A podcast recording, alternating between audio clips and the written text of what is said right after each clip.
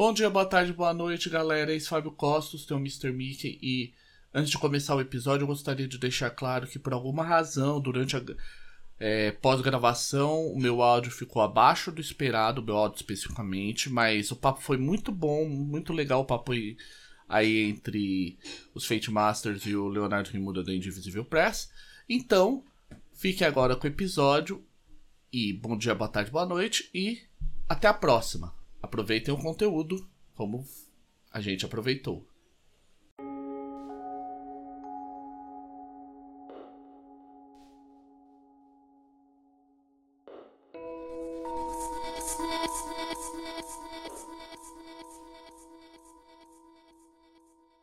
Boa noite, meu amigo mestre, minha amiga mestre, e você que está na ponta da cabeceira da mesa atrás do biombo. Esse é o meu, o seu, o nosso podcast dos algozes jogadores do Fate Masters. Eu sou o Rafael Mera, o Vetro Lich, e eu conto hoje com. Bom dia, boa tarde, boa noite, galera. Esse é Fábio Costa, Mr. Mickey, diretamente de São Bernardo do Campo. E vamos abrir os trabalhos de 2023 do Fate Masters. É, dizendo uma coisa e anunciando aí para quem não tá aí na, muito na comunidade, porque nós estamos. A verdade é que o Fate está de casa nova do Brasil.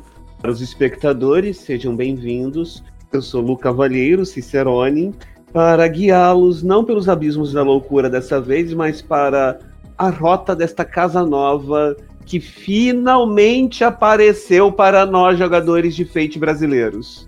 Continuamos no aspecto Esperança Nunca Morre.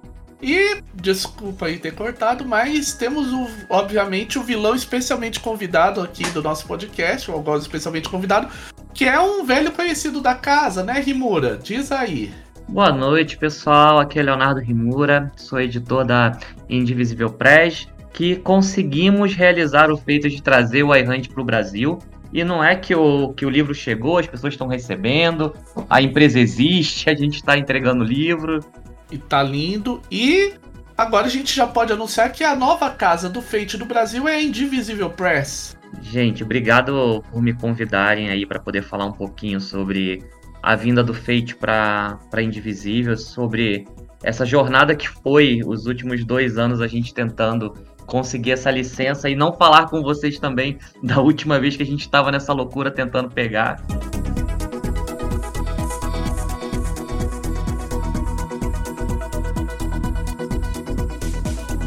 Da gente começar, galera, é, é legal a gente fazer um retrospecto rapidão aqui sobre a história do Fate no Brasil, né? Acho válido.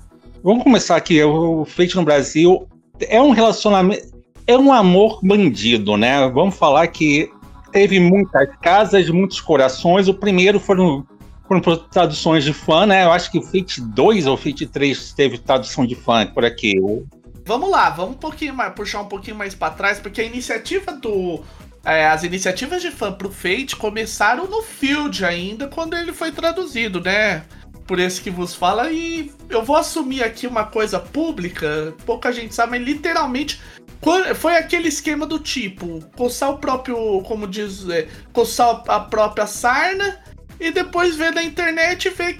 E aí a galera começou a gostar e sair no material do Field, sair no material do Field, aí eu fiz a mesma coisa com Fate 2, também também com Fate 3, né? Foi tudo tradução de fã e tipo, tradução de fã mesmo, aquela coisa toscaça que era um PDF gerado no Word, no Word, no LibreOffice e vai que dá. Era só pra ter mesmo jogo.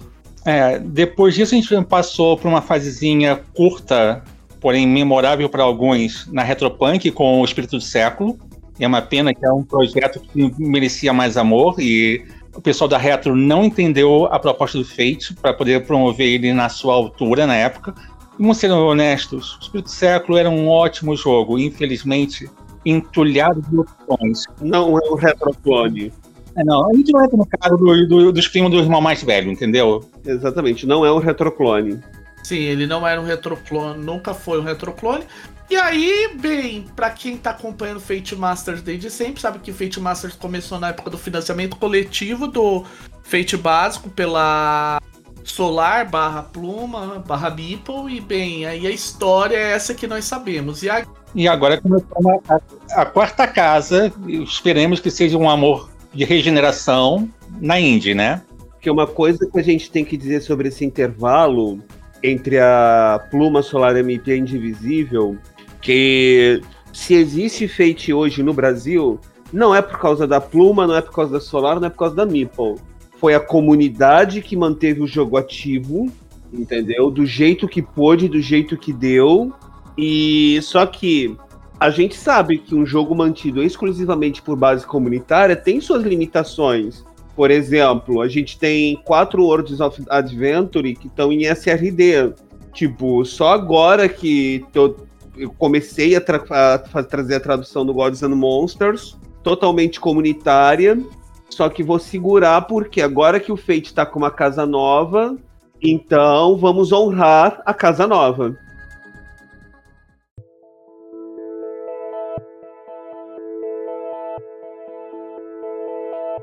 É, e agora que a gente vai entrar sobre a casa nova.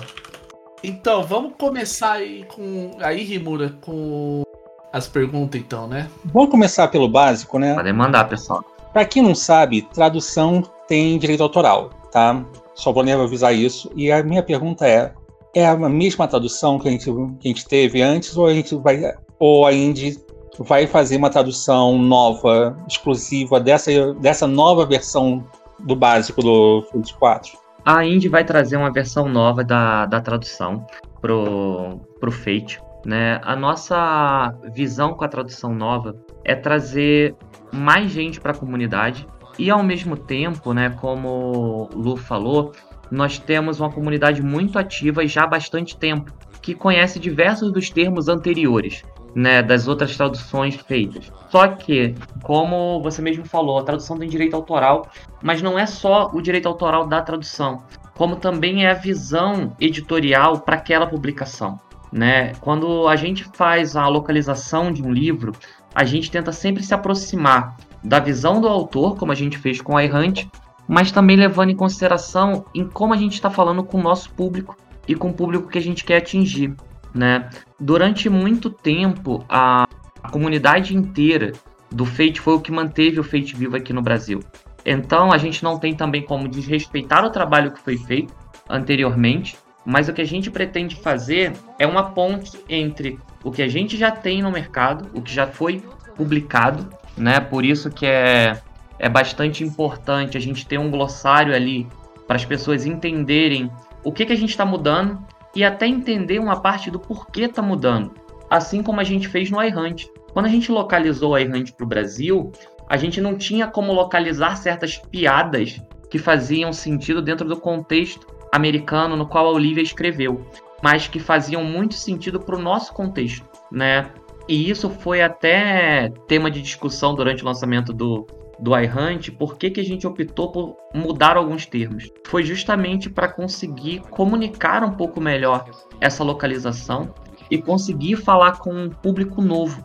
Não só o público que já consome o Fate há bastante tempo, mas também tornar o Fate um sistema de entrada, né? Porque uma coisa que eu vejo muito hoje, as pessoas olham para diversos sistemas de RPG alguns sistemas aí que a gente viu algumas polêmicas recentemente, né, como sistemas de entrada.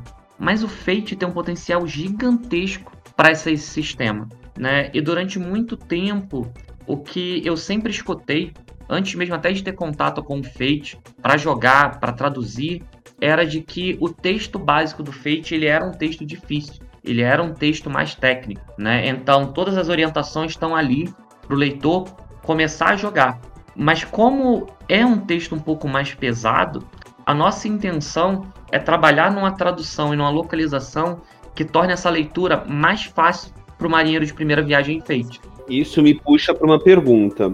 Como você comentou, o texto do Fate, é, mesmo em inglês, ele é extremamente áspero e extremamente técnico. Eu brinco na comunidade que ele é um. Parece que foi escrito para o pessoal da filosofia da linguagem. Não, não, você que é da área de letras, ô Rimura, é, com certeza teve essa impressão também quando leu teve texto em inglês. Parece que é escrito para o pessoal da filosofia da linguagem. E a parte mais engraçada é porque o meu primeiro contato com o Fate não foi o básico. Foi ferramentas do sistema. Então imagina o susto inicial que eu tive. Nossa! Nossa senhora, você olhou para ferramentas assim, a ferramenta disse fecha. Eu costumo considerar que o ferramenta de sistema foi uma, uma dissertação de mestrado que o cara não conseguiu, não conseguiu apresentar. Mas a pergunta, considerando que é um texto que já na sua origem é extremamente técnico, é extremamente voltado para um, é, exige alguns conhecimentos básicos para ser entendido com facilidade, eu costumo brincar que Fate bateu assim para mim. Fate para mim é uma leitura extremamente fácil porque eu sou da área da eu sou formado em filosofia e a minha especialização em filosofia é linguagem. Então para mim para mim foi trivial.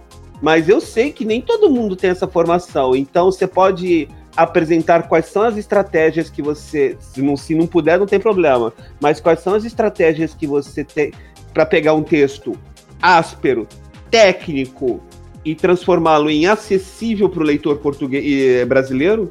Nós estamos. A primeira coisa que a gente está fazendo é, é uma junção do glossário que a gente já tinha preparado no, na época do, do financiamento do iHunt, né? E um, um novo glossário dentro do, da tradução do Fate, né? E assim que a gente tiver feito essa junção do glossário, a gente vai bater com a Evil Hat, né? Para Evil Hat autorizar as mudanças que a gente tem para fazer essa localização e tornar o texto mais palatável, né? Não vai ser alterado o material do texto, né? Não vai ter nenhuma alteração que mude o real sentido do que você tem no texto ali.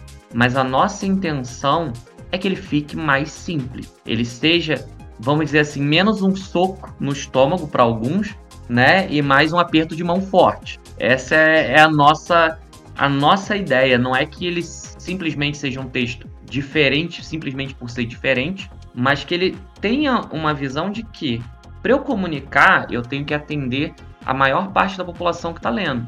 Se eu não consigo fazer isso, eu estou falhando na comunicação. Porque eu não posso levar o livro a esse patamar. O texto básico do Fate, até em inglês, falha nisso. Eu não diria que falha, mas o problema é a estratégia que as pessoas não entendem. Eu, isso tem um, teve até um artigo que o, Fred, que o Fred escreveu, que eu traduzi, que é aquela coisa que todo mundo fala que Fate acelerado e Fate básico são dois sistemas diferentes. Não, não são. O que, que é o problema? O, eu vou falar, fazer a comparação do irmão mais velho que fica, fica mais fácil para o não iniciado no Fate entender. O Fate básico, ele não é o Players, não é o livro do jogador, ele é o livro do narrador. Porque ele vai explicar não só as regras, ah, o que você rola, tal, o que, que é conflito, o que, que é disputa.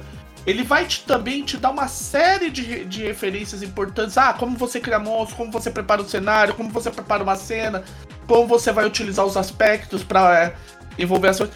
Que são coisas que não necessariamente são palatáveis pro, pro jogador. Pra quem tá começando é, a jogar. Pra quem tá começando a jogar que, que nunca jogou nenhum RPG na vida, ou, ou mesmo para quem já jogou RPG, mas jogou muito pouco e não tem, não tem uma bagagem para sacar. Ah, isso aqui é parecido com isso aqui do sistema que eu jogava.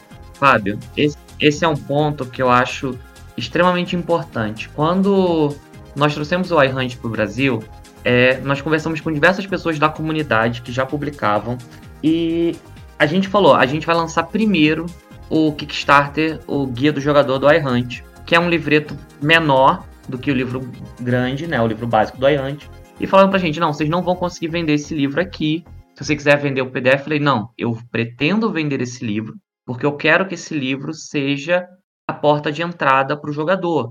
Eu quero que quando ele chegar na página 14, ele saiba como se faz um personagem em Fate e ele consiga jogar o jogo. Todo o resto a partir dali é ele convencer o grupo de amigos a comprar o livro básico depois. E eu quero colocar um elogio aqui. O guia do jogador, não, não só foi uma ótima estratégia. Como você falou, até a página 14 o cara tem que entender como é que joga Fate. Vocês conseguiram fazer isso. Assim, a gente teve aquele no início, né, aquelas divergências com relação a mudança nas dos termos traduzidos, mas você, até a página 14, se a pessoa é, não entende como joga Fate, lendo o guia do jogador do iHunt, desculpa, ela tem que comer capim. Porque você fez um curso muito claro, você fez um trabalho muito bom, entendeu? Se a pessoa não entende aquilo, ela pode comer capim.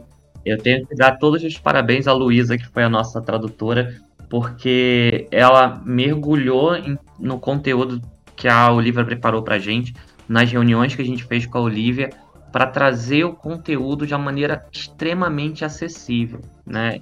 E eu acho que o guia do, do jogador do iHunt é muito nessa pegada, sabe? Foi muito um trabalho nosso de como tornar o, o Fate acessível para alguém que nunca conheceu.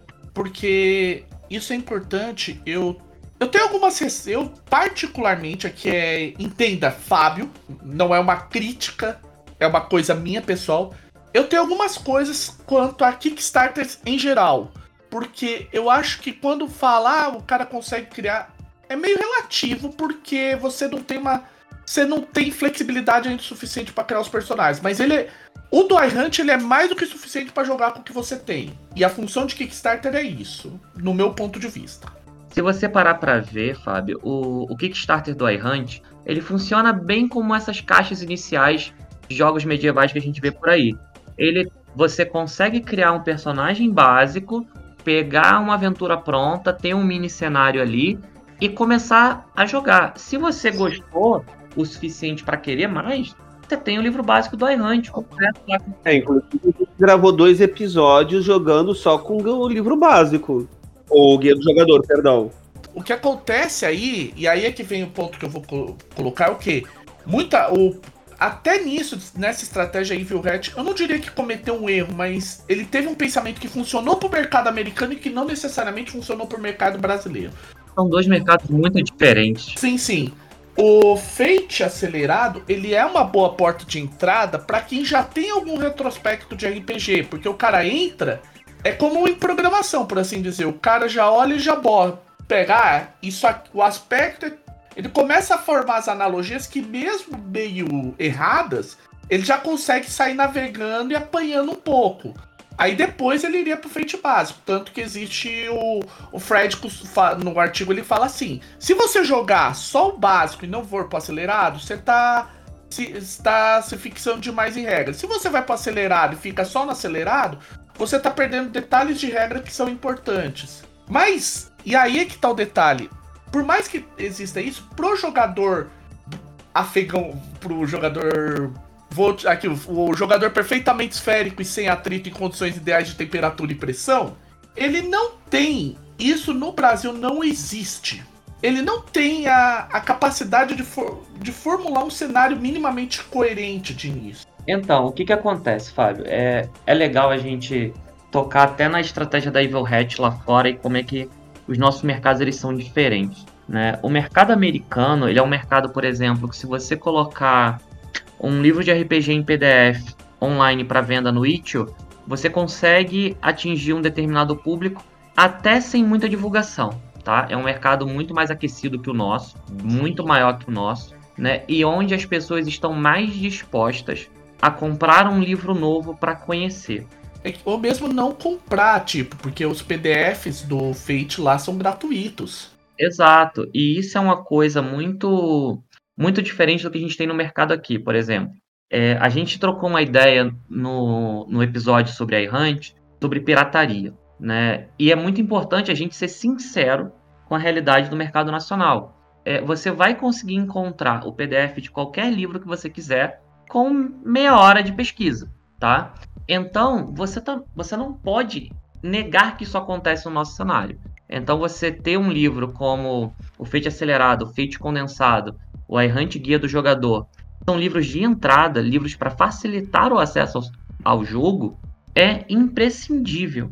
Né? O livro básico, ele, independente de ser uma estratégia vital para o crescimento do mercado, a pessoa entender mais, se aprofundar mais, infelizmente não é o padrão do nosso cenário. Né? Alguém hoje que consiga comprar três livros básicos a 220 reais é uma pessoa que está na classe. Vamos colocar alta. que isso é um sexto do salário mínimo, 220. Exatamente. E quando a gente analisa isso, a gente tem que pensar o seguinte: é, o mercado norte-americano, o poder de consumo, ele é muito maior. Né? O nosso mercado, a gente já tem que pensar em como eu atinjo o público, como eu converso com esse público, como eu faço um produto que o meu público, que eu sei que vai consumir, consiga pagar ao invés de querer piratear o trabalho, né? Porque a gente vai ter que pagar a tradução, diagramação, o direito, né? E eu tenho que fazer com que a pessoa queira comprar o material. Ele tem que entender que o material vale, né? E ao mesmo tempo a gente tem um problema aqui no Brasil, que é você comprar um sistema ao invés de um cenário, né? Eu sei que a gente vai enfrentar uma barreira maior com o Fate em si, com o público novo, do que a gente teve com a Errante. Porque a Errante era um cenário completo, fechado em si, né? O Fate tem essa vantagem, como é o caso do, do Uprising, que a gente também vai trazer, que ele é fechado, você tem todo o sistema ali e tem o um cenário junto. O jogador médio brasileiro, ele prefere isso, comprar uma aventura ou cenário fechado com seu sistema de regras. Como o Fate, ele é um conjunto de regras e que você tem módulos, né, sistema modulares que você pode intercambiar entre si ou usar eles em separado, até como a gente vai apresentar o Fate vai ser diferente do que as nossas outras estratégias, né? Porque a ideia é que a pessoa queira comprar o livro básico e se ela quiser testar coisas diferentes ou começar de um jeito mais simples, ela tem o acesso ao acelerado ou ao condensado. Ainda nessa fala que você colocou, os RPGs mais jogados aqui no Brasil, Rimura, eles são, eles fazem exatamente isso. Que agora eu vou ter que fazer o, o, o name drop aqui, que são o D&D e o Mundo das Trevas. Eles já trazem, mesmo o livro básico de D&D pro, se propondo a ser os três livros básicos, né? Se propondo a ser somente livros de regra, tem um pré tem um proto-cenário ali dentro que é extremamente jogável. Não, não é nem proto-cenário. Não vamos também. Não é nem proto-cenário. É, ele dá bem claro, no D&D 3 ele era Greyhawk, é, mas ele. D&D 4 e 5 é o. Só que ele não coloca os nomes de Greyhawk e o Caramba 4, por isso que eu falei proto-cenário. Mas eu entendo o que o Cicerone está dizendo. O Cicerone está querendo dizer que é um proto-cenário no sentido de que com os três livros básicos você não tem um cenário completo. Exato. Mas está tudo ali no pano de fundo. É, ele não diz que é Greyhawk, ele não fala das especificidades de Greyhawk, mas é Greyhawk. Por isso que eu falei proto-cenário. Mundo das Trevas especialmente o antigo Mundo das Trevas, te entregava mais cenário do que mecânica, porque aquela mecânica é pavorosa. Aquela mecânica estava 20 páginas do livro só. Não, e a gente pode criticar o quanto quiser, a, por exemplo, a Diamond. A gente pode ter todas as críticas que quiser, mas eles pegaram a mesma estratégia. Era cada livro ele era as regras do Diamond System com o cenário específico. Então, tipo, ah, era o clube de caça, era o invasão, era o. o lá, é, inimigo natural, os vários cenários. E isso é um problema que, por e parando para pensar, eu ia falar, rebater falando do Savage Worlds como cenário genérico, mas o Savage Worlds ele também tem um pro, uma espécie de vários proto-cenários. Além de que ele tem adaptações de diversos cenários antigos, né, que eles trouxeram, como Deadlands, agora teve adaptação do próprio Pathfinder para o SWAD, né? E isso é uma coisa que é importante pro cenário nacional, né? Que é uma coisa que a Indy não está deixando de enxergar, né? E isso é um dos pontos que eu acho que a gente pode falar de, de novidade, eu acho.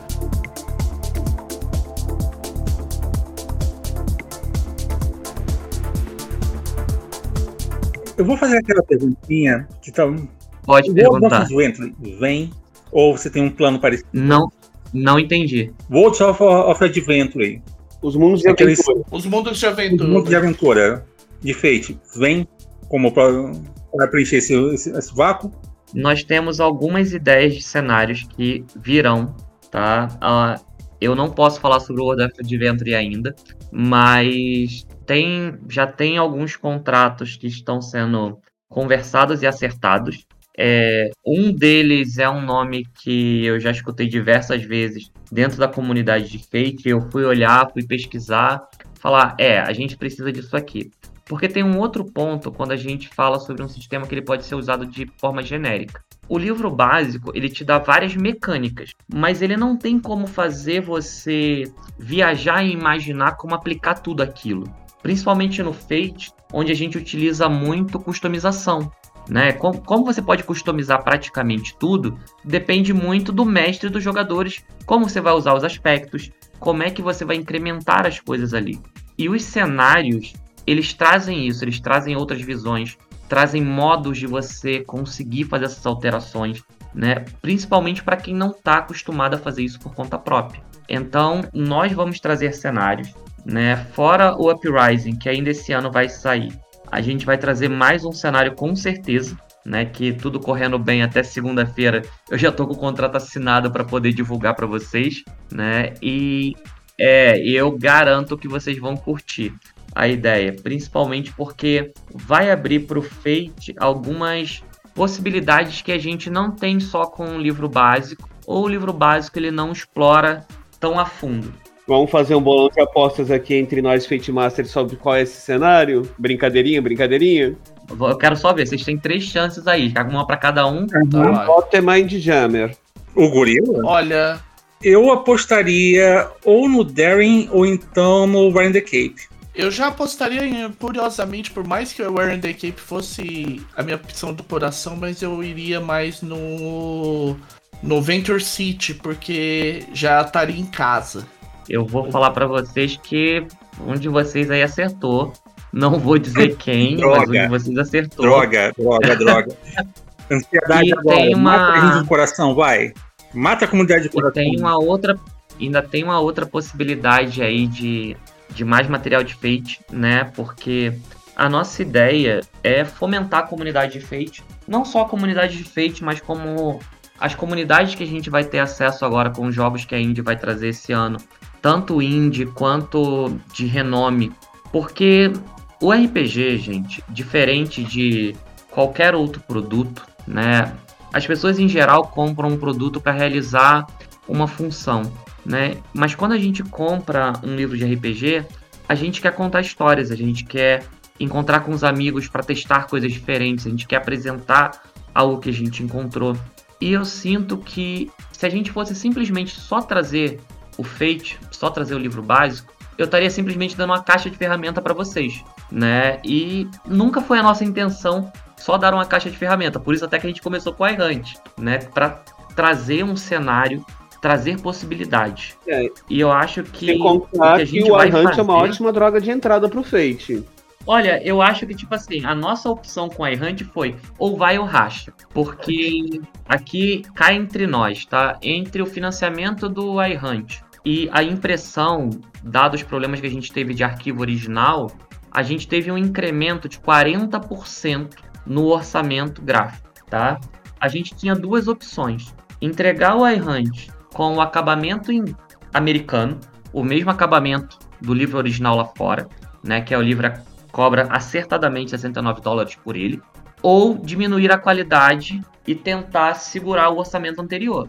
Né? A gente fez, to- tomou uma decisão financeira ali, um- no mínimo ousada, e fizemos no mesmo nível de qualidade americano. Porque, pra gente, o entregar o errante era um jeito de deixar claro de que a Índia era séria ao entrar na área de RPG, assim como a gente já trabalhava na área de quadrinhos, e que RPG é uma coisa que todo mundo aqui na, na Indie tem paixão. A gente adora testar coisas novas, jogar jogos novos, né? Todo mundo tem um, um RPGzinho do coração. E eu ultimamente tô, tô viciado em alguns jogos indies aí, né? E eu acho que trazer o simplesmente o livro básico não seria o suficiente pra gente, sabe? É por isso que quando a gente analisou o mercado e a gente chegou nessa conclusão de que o Brasil é diferente dos Estados Unidos. Não dá só para simplesmente trazer a regra. A gente já foi atrás de cenários que vocês que já jogam Fates há mais tempo que eu, com certeza vão gostar.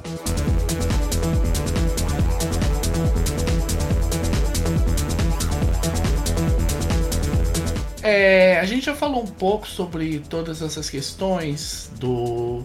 E você andou falando bastante sobre a questão do licenciamento da Evil Hat. Aí é legal porque aí nos bastidores tal, rolar. Quem tava acompanhando, quem ouvia as histórias, sabia que tinha uns, uns embrólios, umas questões relacionadas a como tava a questão do licenciamento com o Fábio Silva tal. A, a gente sabe que o Fate teve muito problema aqui no Brasil E aí não vale nem entrar em detalhes se foi bom, ruim, se de quem. Não é questão aqui de colocar culpa nem nada. Mas é bom deixar a, gente, a coisa clara. A gente teve problema com a pluma, é, com a solar e e a gente teve problema depois com a pluma. É, quando a pluma passou, a Meeple pegou e meio que. Não sei o que. Até hoje fica esquisito o que, que a Meeple queria com o Fate. Eu não sei, sinceramente. A Meeple eu sei. A Meeple houve um contrato de, de distribuição exclusiva em que pegou todo o estoque e a Meeple tocou o estoque como fosse o estoque. Quando zerou o estoque, não fez nenhum pedido adicional nem nada disso. Aí é legal então a gente conversar um pouco sobre esses embrólios aí, o Rimuro, que você obviamente tudo aqui é o que você puder falar, a gente não quer colocar você em constrangimento nem nada, é tipo é o que se pode falar aí, porque a gente sabe que teve muito assim muitos detalhes de, de bastidor que deram uma certa aprisionada nas coisas.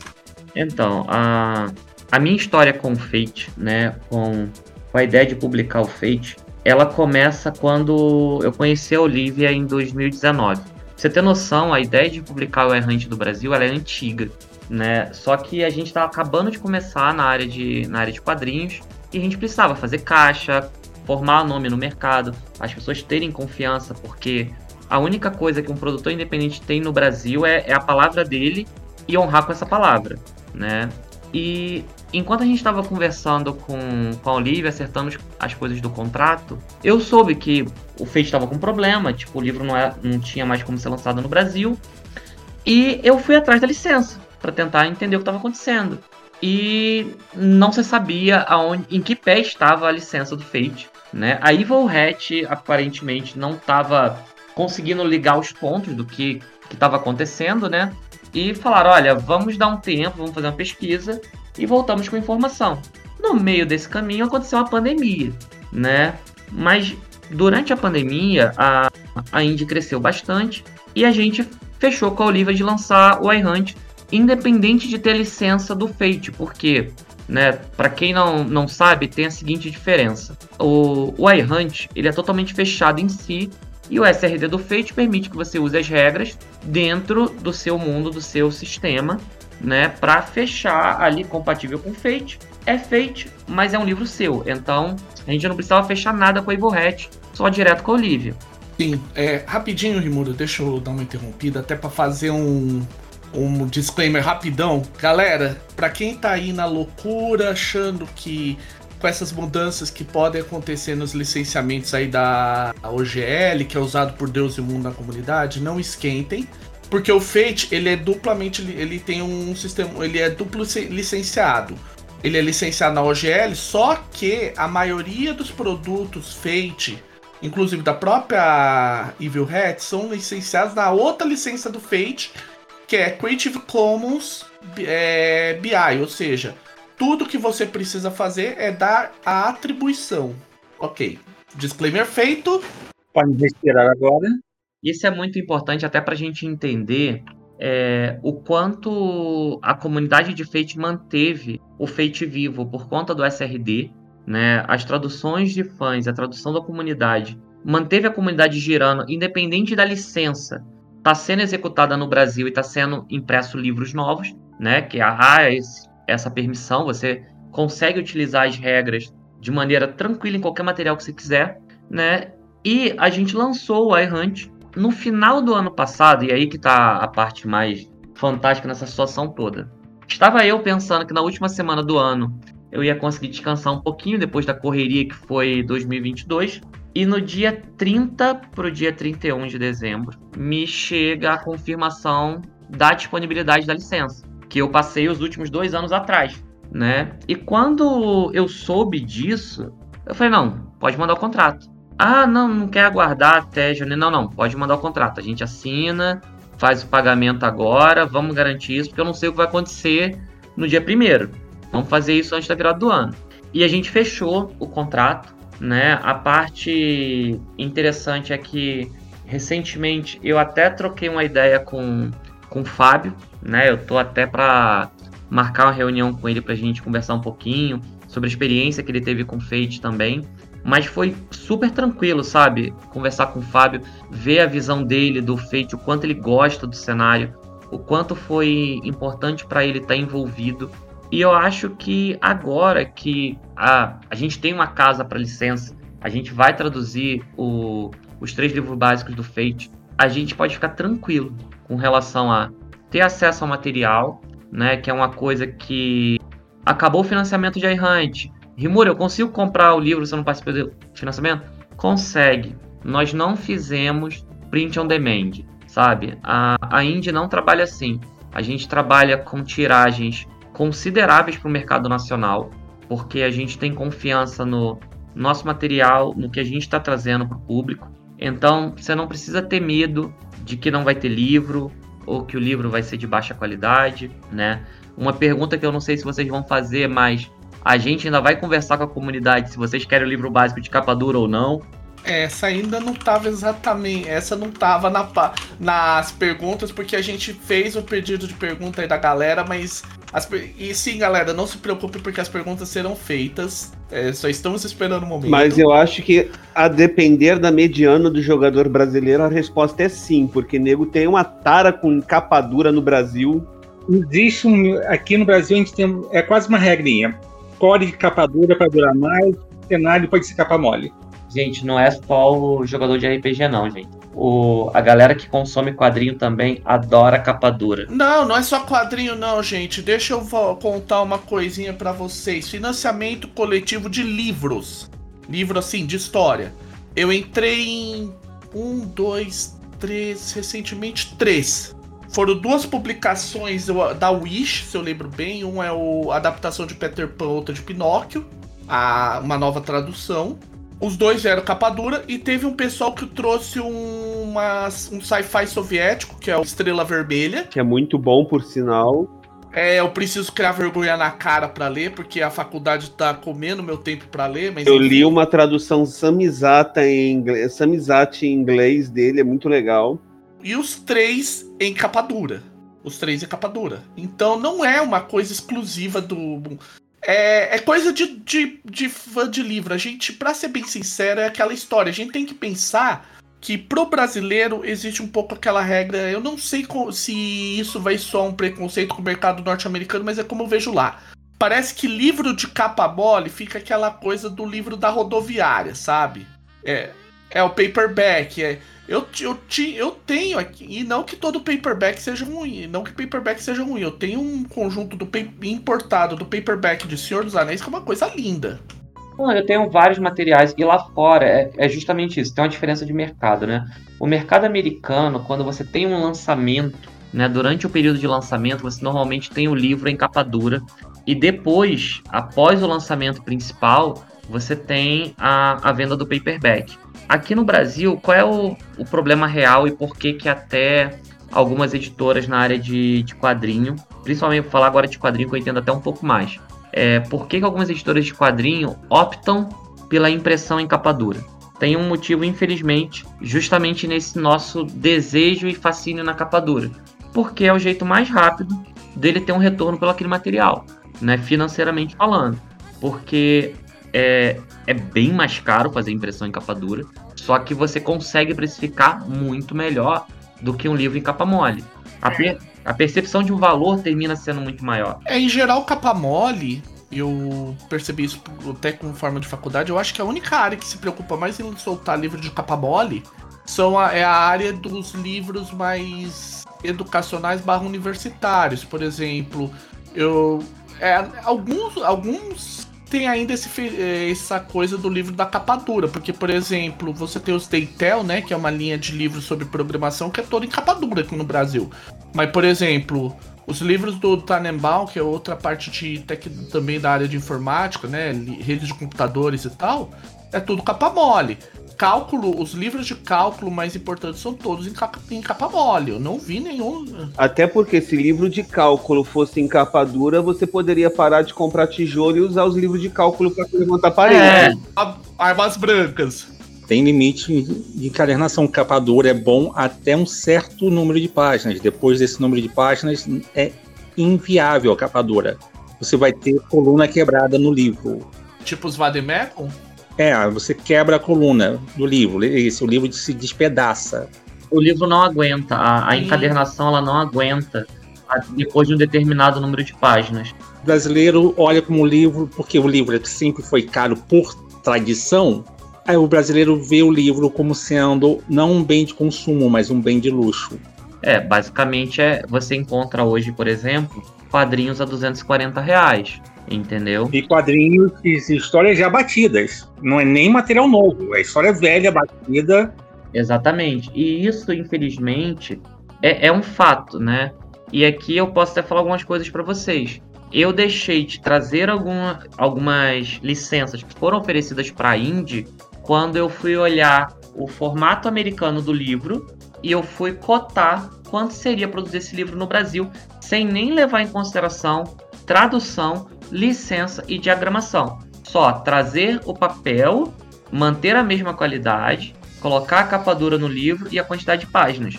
Quando eu fui fazer o cálculo de quanto eu teria que vender o livro aqui, estava dando 280 reais. Eu falei, gente, é inviável para o meu público pagar 280 reais no livro. Eu falei, gente, adoro o RPG de vocês, acho fantástico, vou comprar para mim a versão em inglês, mas publicar esse livro no Brasil com o dólar a 5,40 comercialmente é inviável. Não, a gente pode ver aí pelo que o pessoal andou trazendo. Eu acho que o último que o último grande de licença que teve importado foi o Against the Dark lá, é novo, não tô falando aqui de coisas tipo que são manutenção do sistema que já existe. O último grande, o último grande sistema que veio, grande assim, mais popular lá fora, foi o Against the Dark Master, ou eu tô viajando? Não, depende. Cara, eu vou falar do que eu acompanhei. O V5. O V5 veio por 500 pratas o livro básico. É, V5, você teve a questão do próprio da própria tradução do D&D, fora todos os embrólios, o valor que teve. Você teve embrólio com a DCC, você teve embrólio com uma Deus e o Mundo. E aí você tem uma diferença gritante, tá? Porque o V5 ele veio a 500 reais a versão é, de luxo dele, e ele não foi feita mil cópias desse livro somente para o Brasil, nem de longe. A editora que trouxe o V5 ela tem porte, ela fez uma tiragem muito maior. Então ela poderia até ter barateado, ela poderia até ter barateado. Infelizmente não é o que termina acontecendo quando você está trabalhando com licenças mais independentes. Você não consegue fazer uma tiragem tão grande para diminuir o teu custo. Então como é que você vai trazer, por exemplo, um livro independente de 600 páginas para lançar 280 reais? Não traz caso do Tales from the Loop. O mesmo Tales from the Loop ele é carinho pro tamanho dele. A qualidade é sensacional, eu tenho. É bonito pra caceta. Mas o Tales from the Loop ele não, foi, ele não veio para um editor independente. É, tem essa, né? Entendeu? Eles conseguem fazer uma tiragem maior para compensar, mesmo ele sendo um pouco mais caro, ele ainda é barato por conta da tiragem que ele é feita. Ele, ele ganha na escala. Exatamente, tem um ganho de escala aí. É, isso é até legal porque teve uma pergunta do público que é a famosa se ia ter impressão em formato acessível, porque aí é o contrário, porque tem muita gente que provavelmente não comprou o Fate, porque o Fate, depois do financiamento coletivo físico, capa dura era 100 reais, 120, não era exatamente, assim, não era caro, porque ele era mais ou menos o mesmo preço do Savage Worlds em termos de, vamos dizer assim, material, aqui entre nós era mais coisa. É, e se você parar para ver, aí tem um grande ponto, tá? E é importante. É, o livro ele é acessível ou ele é barato? Porque tem uma diferença. Ah, tá, né? é realmente. Você tem uma diferença, porque o livro ser acessível hoje para o próprio mercado de RPG, um livro na faixa de 100, 120 reais, ele tá mais do que acessível. Barato, talvez não. A gente está num país que o salário mínimo é 1.300, né? Você tirar aí um décimo do salário mínimo para comprar um livro de RPG é um luxo. A realidade é essa, né? Se vocês verem a média que a gente tem hoje, por exemplo, com Solaria e com o Mojubá, eles vão ser livros na faixa de 160 a 180 páginas, só que com capa mole, eles estão saindo entre 70 e 80 reais, né? E isso é porque o acabamento é um acabamento de capa mole. Não é um acabamento de capa dura. Se for fazer um acabamento com capa dura, a tendência é que o livro fique mais caro. Mas é só você olhar, gente, vocês terem um, um parâmetro. O livro básico de Fate, ele é metade do tamanho do iHunt, tá? Ele é metade do tamanho do iHunt. Então, dá para você ter uma esperança que o livro não vai ficar muito mais caro que 100, 120 reais, sabe? É o famoso parcela em 10 vezes que vai. Ah, não, gente, o, o Catarse parcela em 6 vezes. Fiquem tranquilos com isso. E no financiamento a gente vai ter mais coisa, não vai ser só o livro básico. Fica tranquilo para poder gastar ou não.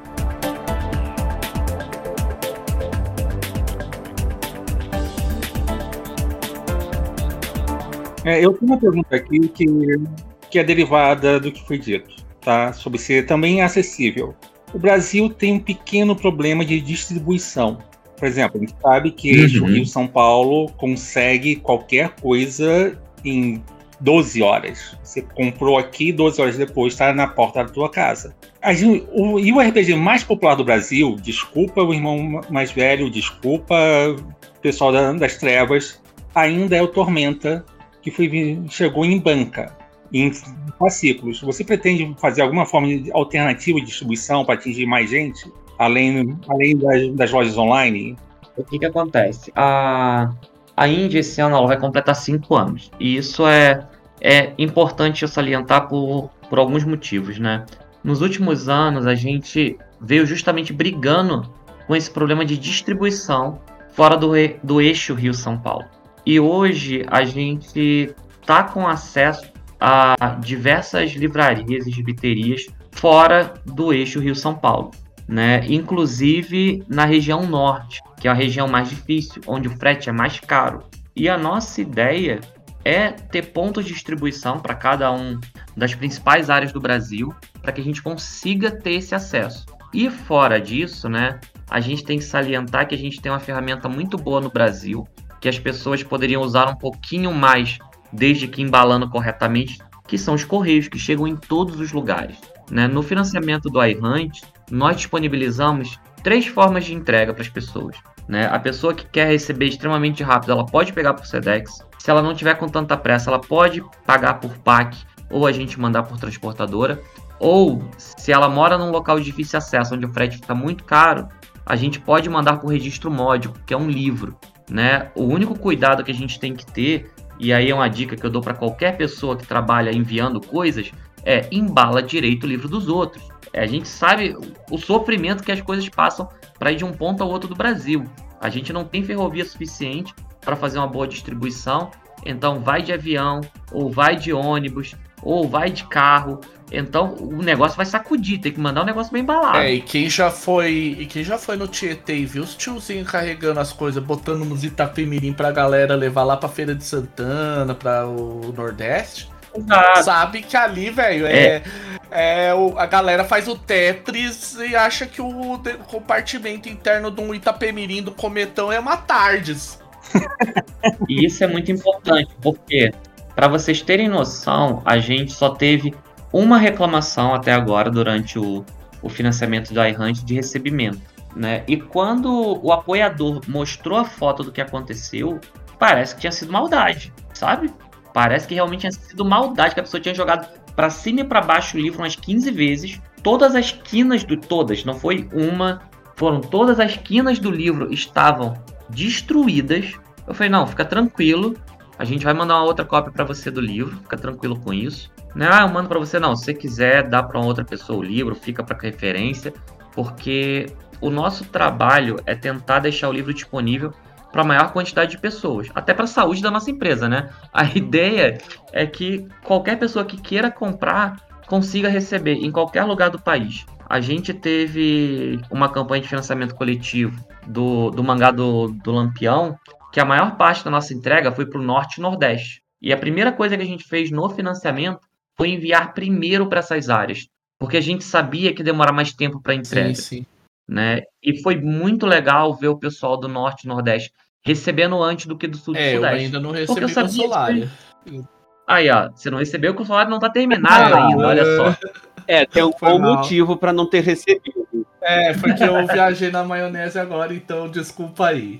É, mas o, mas o projeto Lampião, aliás, eu vi já alguns comentários online, o pessoal tá, tá amando, principalmente o como ele foi bem cuidado. O amor que foi dado. Então. Sim, o iHunt. Eu falo porque eu, eu financei três cópias do iHunt. Não, o iHunt, o iHunt é um, é um financiamento que estão me odiando até agora. Porque. Relaxa, vai na loja, parcela na loja. Eu tô aqui já contando, fazendo cálculo aí, porque eu quero. Eu rezo que tenha a meta de iHunt junto com Fate no financiamento. Então, eu, Vai ter, vai ter, já vou avisar. eu tenho. Da uma Indie, né? eu, já tô, eu já tive assim, eu tenho um certo problema com livro físico. Eu já tive mais de 3 mil livros físicos em casa. Então hoje eu tô dando preferência ao PDF. Ó, uma coisa que eu acho que eu até entendo um pouquinho da sua raiva, porque durante o financiamento do iHunt a gente fez uma coisa meio louca, né? Eu Não sei se vocês lembram, mas nós criamos alguns níveis de apoio que eram para grupos especificamente, eles eram mais baratos para que as pessoas comprassem. Era para você, era aqueles que era um básico, era um, um Mais iHunt, três mais livros três do do jogador. mais kit de dados. Porque a, a ideia é que, tipo, eu não quero simplesmente vender um livro, eu quero fomentar uma comunidade para que as pessoas conheçam mais o material e consumam os novos produtos que a gente for lançando pro Fate, né? Porque como a gente falou, o Fate está de casa nova. Não é simplesmente o Fate chegou, tá aqui de, de visita, semana que vem vai sair. Não, não é a ideia. Né? A nossa ideia é ter lançamentos tanto nacionais de conteúdo, né? Eu vou falar um pouquinho sobre, sobre isso, como a gente tá fazendo com Solaria, quanto trazer material de renome que a galera queira de Fate, sabe? E isso é muito importante. A gente precisa do engajamento de vocês, porque papel tá caro, gente, vamos ser sinceros. Papel Até tá o dólar caro. cair, o papel é uma Não, é. facada no- na alma de qualquer um.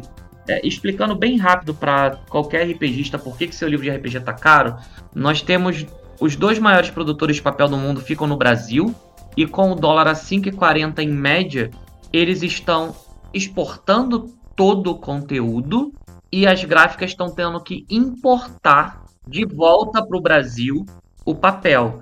Então, ao, ao invés de a gente estar pagando em real o consumo, nós estamos dolarizando a produção de livro. Eu lembro, eu lembro, Rimura, antes da gente até passar pro próximo tópico, eu vou fazer um comentário. Que assim, eu lembro de ter ouvido o podcast da Dragão Brasil. Eu, eu ouço porque sim, eu gosto, é, eu acho divertido é, eles. Ninguém vai te jogar Ah. aqui. Então, o, Ninguém. o que que acontece? Eu ouvi, foi lá o próprio. Eu não lembro se foi o, o Trevisan, quem que mencionou que eles estavam tendo problema para entregar o Tormenta 20, porque ainda estava com problema para vender papelão. Não estava tendo caixa de papelão para fazer o transporte. Tem uma coisa que é importante, que quem estuda economia sabe que um dos jeitos de, de você conseguir medir como é que tá o teu consumo é como é que tá a produção de papelão. Só que no Brasil esse cálculo não tá funcionando mais, porque a gente tá, em- a gente tá exportando papelão. Só para fechar aqui último parênteses, não é só o papel que a gente importa. Todos os insumos de impressão são em dólar. Tipo, a tinta é em dólar. E é a única coisa que a gente não faz da impressão em nível de ser o top global, que o Brasil também é um dos maiores exportadores de cola para livro. É a tinta, que a gente tem que trazer da Alemanha. Que é o líquido mais caro do mundo. Ele é mais caro que sangue, é mais caro que petróleo. Quem conhece preço de tinta sabe que aquele cartu- cartuchinho de 60 ml da HP é mais caro que um carro. Aham. Se você fosse comprar por litro, seria mais caro.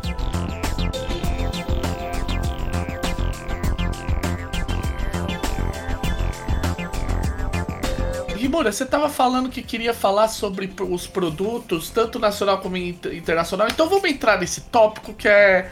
Isso é uma das coisas que a galera quer saber, né? Primeiro vamos falar um pouco o que você pode dizer. Aqui talvez seja legal até a gente pra adiantar é o que, que você pode dizer que tá na mira da, Indivi- da Indivisível, fora Uprising, que a gente tá cansado de saber que a Uprising tá vindo. Olha, eu não os de Fate eu não posso falar. Essa é, É, a parte complicada. Tem uma parceria que já foi anunciada. Fala em geral. Olha, a gente, a gente vai trazer bastante material esse ano independente, tanto para quem quer jogar com mestre como sem mestre, como quem quer jogar solo. A gente vai ter material do do Capacle, a gente está trazendo o Push pro Brasil, que vai permitir com que pessoas que não tiveram contato com RPG ainda e querem testar como criar seus próprios RPGs de uma maneira simplificada, usando só seis tipos de características ao invés de atributos, com único rolamento. A gente vai trazer o Rune, que é uma simulação de, de Elden Ring para quem quer jogar sozinho. A gente está trazendo Monster Care Squad para o Brasil, que é um jogo com a vibe medieval totalmente diferente do que a gente está acostumado, numa vibe mais Final Fantasy Tactics, Breath of Fire, só que com a visão onde você faz parte de um grupo de pesquisadores que protegem monstros de uma maldição que está assolando a Terra. Legal. Né? Então a gente vai, é, a gente vai trazer muita coisa fora, digamos assim, do eixo convencional e para vocês entenderem o quanto o Fate é importante nesse quesito, o Fate ele entra como um sistema, como um pilar para a gente, para novos cenários que vão vir junto disso, né? E novas opções. Nós vamos ter o Fate como um, um sistema principal na casa, né? Justamente por tudo que o Fate permite. E a nossa ideia é anualmente fazer jumps, a gente fazer votação da comunidade, verificar o potencial de cenários como a gente fez com Solaria e trazer isso à vida e publicar isso, sabe?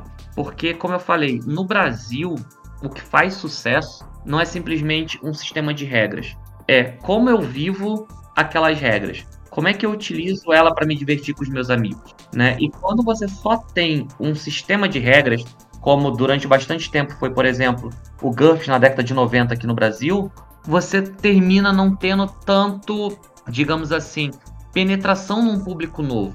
Quem joga vai continuar jogando, né, e vai apresentar para as pessoas próximas, mas um público novo, ele normalmente vem com um novo cenário com uma nova ideia. Diversas pessoas, eu acredito, né, que fazem parte, por exemplo, da comunidade do, do iHunt RPG lá no Facebook, não conheciam o Fate antes. É a primeira vez que estão jogando, que estão conhecendo. E eu quero que as pessoas consigam sentir isso com cada um dos sistemas independentes que a gente está trazendo, sabe? Que as pessoas consigam ver que há uma luz para longe do mainstream e que você pode testar sistemas diferentes, né? E até o, por isso que foi a minha pergunta quando vocês falaram sobre o preço do livro. A pergunta é: o livro ser barato ou ele ser acessível?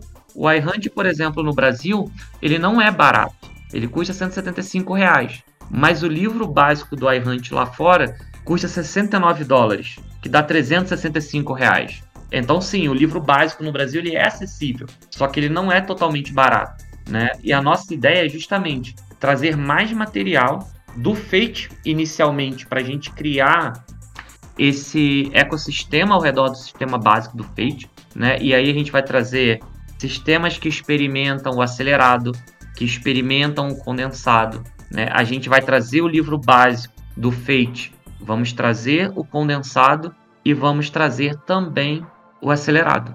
Eu tenho uma pergunta aqui sobre foi anunciado por exemplo, Monster Hearts 2, que é um dos jogos que tem talvez a maior maldição no Brasil, de financiar e não vai. Eu não digo maldição, mas realmente um pé frio no Brasil. Não, ele e o Sombras Urbanas. Vamos deixar isso. Já vamos dar nome aos bois e passar de, por uma vez por isso, porque esses são dois carinhas que estão tá, com uma dificuldade terrível para sair do Brasil, mas ok, é, vamos. Mas. Mas pode falar de Monster Hunter. Então, e foi anunciada uma parceria da Indy com a Chá. Foi. Você pretende fazer Exato. outras parcerias assim também para lançar coisa? Para lançar material? Olha, não. O que aconteceu com o, o Monster Heart foi uma coisa um pouco atípica, né? Eu não posso dar muitos detalhes do contrato do Monster Heart, mas digamos que o que aconteceu com o Monster Heart no Brasil deixou a Ivory bastante ressabiada com a situação né, de tradução do Monster Heart no Brasil, de lançamento do Monster Heart no Brasil. E é, eu não lembro se vocês, não sei se vocês lembram, mas quando a gente lançou o iHunt, a gente fez uma coisa, como eu disse, arriscada quando a gente pagou mais caro para imprimir o livro básico, mas antes disso, a gente fez uma outra coisa. A gente imprimiu o guia do jogador ainda durante a campanha do nosso bolso. Ah, eu, lembro, eu lembro que foi anunciado que o é, quando o. Ia sair já ia, depois, né? Aham, uhum, foi pouco depois. Eu lembro que o meu chegou muito tão pouco depois que eu fui lá na diversão offline narrar com o jogador, com o guia do jogador. Então, por que isso, gente? É... E aí eu vou entrar no porquê pro Monster Heart, né? É... Por que, que a gente fez isso? A gente estava entrando no mercado e a gente queria deixar claro que o nosso trabalho era sério. Né? A gente se descapitalizou para imprimir o livro. A gente pagou tradutora antecipadamente, a gente pagou diagramação antecipadamente, a gente pagou impressão antecipadamente. Porque nós queríamos que as pessoas acreditassem e soubessem que elas iam receber o que elas estavam pagando. Né? E aqui eu vou dar em primeira mão para vocês, né, essa informação antes até da galera que está acompanhando o Monster Heart em outros lugares. Mas o Monster Heart vai passar pela mesma coisa, tá? Nós vamos fazer o financiamento do Monster Heart, vão ter metas estendidas sim, mas quando o financiamento começar, o livro básico vai estar impresso, tá? Porque é, aconteceram problemas com outras empresas, né? Aconteceram coisas que deixaram a própria autora extremamente é, magoada com a situação no Brasil. E nós da Indie e da Chá queremos trazer a melhor mensagem do cenário, sabe? A gente fez uma nova capa para o Monster Heart para deixar mais claro ainda sobre o que é o jogo, né? E conversar com todos os públicos que nunca leram Monster Hearts ou não souberam o que estava acontecendo, né? E a gente quer justamente isso, que as pessoas saibam que a gente vai fazer um lançamento, que a gente vai fazer e é sério e conseguir virar para você e falar, olha, tá aqui realmente o livro, ele vai ser entregue para você. Por, porque a gente teve problema, por exemplo, com com o arquivo final do iHunt do livro básico, mas o guia do jogador na época que a gente tinha combinado foi entregue. Aliás, isso vou dar uma grande confiança em vocês, viu?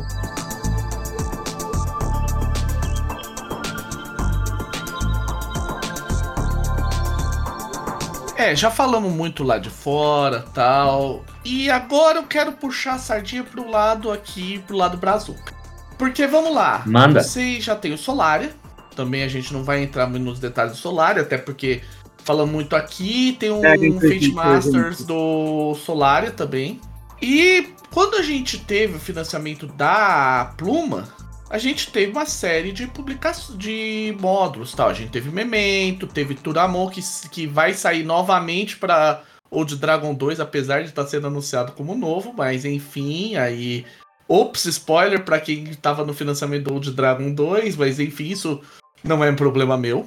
Ou você teve o você tem o teve o Bukatsu, nosso querido Bukatsu, e eu já vou também aqui deixar recado Igor, olha a chance aí daquele nosso Bukatsu Shippuden. Tem o Bukatsu e também o outro jogo, né? O outro joguinho do coração. Chopt. É, precisamos de Chopstick né? também. Precisamos de mais tretas em Hong Kong. Sim, Entendedores entenderão. Estamos aí. E. Uh é, teve os mundos, os mundos solares, né? Caroneiros de asteroides tal, que é uma coisa que ainda precisa ver mesa minha, porque eu achei muito hilário. Ele é quase uma versão de Bundamidão em, no espacial. E aqui vem a pergunta. Do, é, a pergunta. É, você já falou das gems e tal. Além das gems, isso também ajuda a responder a pergunta. Deixa eu ver de quem que é. É do Joalisson, né? Que era. Qual vai ser a. Qual é a estratégia que vocês estão tendo para produtos locais em Fate? Além da. É, vai ser só as gems? Vocês pretendem de repente ter um pessoal que avalie produtos assim, meio, ah, tipo eu que tenho meu Fair Leaves e vou lá, ó, Toy Fair Leaves, o que, que vocês acham? Isso é uma coisa que a gente já faz até hoje, tá, Fábio? A gente tá, tá sempre olhando o cenário, o cenário nacional como um todo de publicações, não só do Fate, como de, de outras áreas, né? E buscando ideias inovadoras que conversem com o nosso público. Porque tem uma coisa que é que eu falei um pouquinho mais cedo, que é sobre linha editorial né? É como eu converso com o meu público e eu faço o meu público navegar entre os produtos hum, da casa, hum, conhecer outras uhum. coisas, né? Ela consiga ler um quadrinho, jogar um RPG, consumir um livro, né? Spoiler, a gente agora entre fevereiro e março o livro do iHunt vai estar pronto, o romance. Yay! Primeiro? Né? É, Quem pegou no financiamento vai conseguir receber. Queremos. E quem não pegou no financiamento vai poder comprar. E eu vou dizer, gente, comprem, E- porque o negócio é bom pra caralho. Eu quero Drácula. Eu quero Não. Drácula na Califórnia.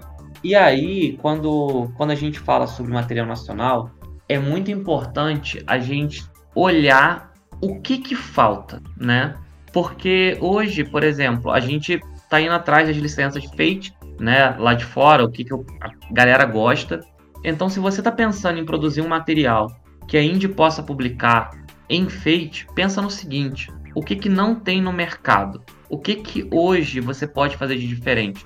ou até se você vai se basear em algo que já está aí no mercado, mas como é que você pode fazer isso com uma roupagem interessante? Se você for ver hoje, nós temos o Fate, o Powered by Apocalypse, o SWAD, brincando com vários cenários diferentes, trazendo coisas diferentes dentro de cada um desses sistemas, né?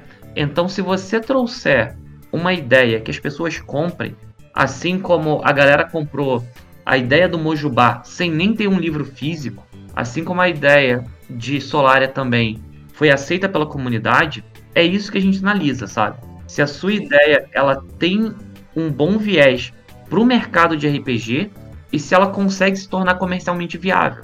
Porque, vamos ser bem sinceros, muito do que a gente faz é, dentro do RPG e do quadrinho é muito por amor. O quanto a gente gosta daquilo que a gente está fazendo. Só que uma coisa que é uma política nossa aqui na Indie é que o artista ele tem que receber pelo que ele faz, pelo que ele produz. E ele tem que receber de maneira justa. E isso nos impede de, por exemplo, publicar algo e não pagar o artista. Isso nos impede de eu vou te pagar um valor X que é seis vezes menor do que o mercado realmente deveria estar pagando, né? E, e isso é uma política nossa, né? Por exemplo, os quadrinhos que a gente lança, todos os artistas são pagos. Eles são pagos em royalties e são pagos pela produção. Né? A galera recebe antes de estar publicado. E isso é muito importante porque senão eu não fomento o meu mercado a continuar existindo. É aquela velha história, amor não paga conta no fim do mês. Pelo menos não até a revolução acontecer. E se eu não, e se eu quero que você produza bem, eu tenho que te pagar por isso. Eu tenho que te pagar pela sua produção. Pode até não ser por página como seria o ideal, mas se eu pagar para você um valor justo pela sua produção, você vai trabalhar com tranquilidade, vai trabalhar feliz e vai conseguir entregar uma, um conteúdo de qualidade. Né? Porque, infelizmente, o que, que termina acontecendo? A gente vive numa sociedade precarizada, a realidade é essa. Uhum. Né? E eu não posso precarizar ainda mais o nosso trabalho.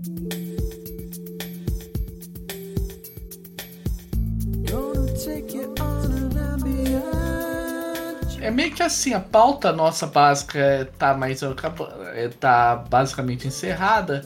A gente vai terminar com algumas perguntas que não foram citadas, que a gente coletou da comunidade, tanto no WhatsApp quanto no Discord. Uhum. E aí, sempre aquela velha história. A gente sabe que tem muita coisa aqui que pode ser que você não possa falar, então é sempre aquela. Gente, vamos lembrar uma coisa: existem acordos de sigilo, tal, NDAs, para quem fora não sabe, tal. Que, fora que coisas que ainda estão sendo negociadas, portanto, não tem certeza se vão se tornar realidade ou não. É tudo isso que todo mundo sabe, então vai, vai ficar, obviamente, em aberto, gente. Se você não puder responder, não responde, não pode. Chama advogado, é? tranquilo. É. Eu chamo advogado. Sim, é... Vamos nós. Você não precisa. Você não precisa gerar provas contra si próprio. Vamos nós. As perguntas do público, algumas já foram respondidas. Vai ter impressão em formato acessível, já foi respondida. O que oficialmente é indivisível pode trazer a partir de agora, creio que também. Já foi respondido. Olha, eu posso, eu posso falar sobre o que, que a Indy pode trazer a partir de agora. A realidade é que a Indy pode trazer praticamente tudo, tá? Tanto publicado pela Evil Hat, aqui é o primeiro ponto, quanto o que foi publicado por pessoas de fora da Evil Hat dentro do sistema Fate. Como a gente já está em contato com alguns produtores né, independentes que utilizam o Fate em suas publicações. Uhum.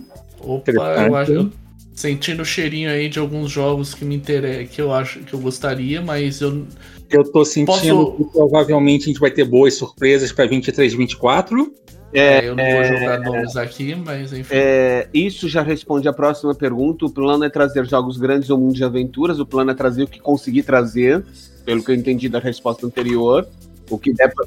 A ideia nossa com, com trazer os conteúdos de cenário foi aquilo que a gente conversou durante o nosso bate-papo, né? Quanto mais cenário eu trouxer, mais público eu posso trazer para dentro do Fate, para conhecer o sistema e para conhecer as outras sim. opções. Né? Os mundos de aventura estão sim no nosso radar. É. Só que aqui, gente, desculpa, Rimura, talvez você até possa falar melhor do que eu, mas a gente viu pelo financiamento que teve de alguns mundos de aventura quão complexo é trazer mundos de aventura, porque o licenciamento não é só com a Evil Hat. Cada mundo de aventura é basicamente um autor diferente. Existem poucos autores que fizeram mais de um mundo de aventura. É, o que eu posso explicar para vocês sobre, sobre essa parte que é um pouquinho só burocrática mesmo, é que normalmente você tem dois contatos, não contratos, tá? Mas são normalmente dois contatos. Um contato com a Evil Hat e um contato com o autor.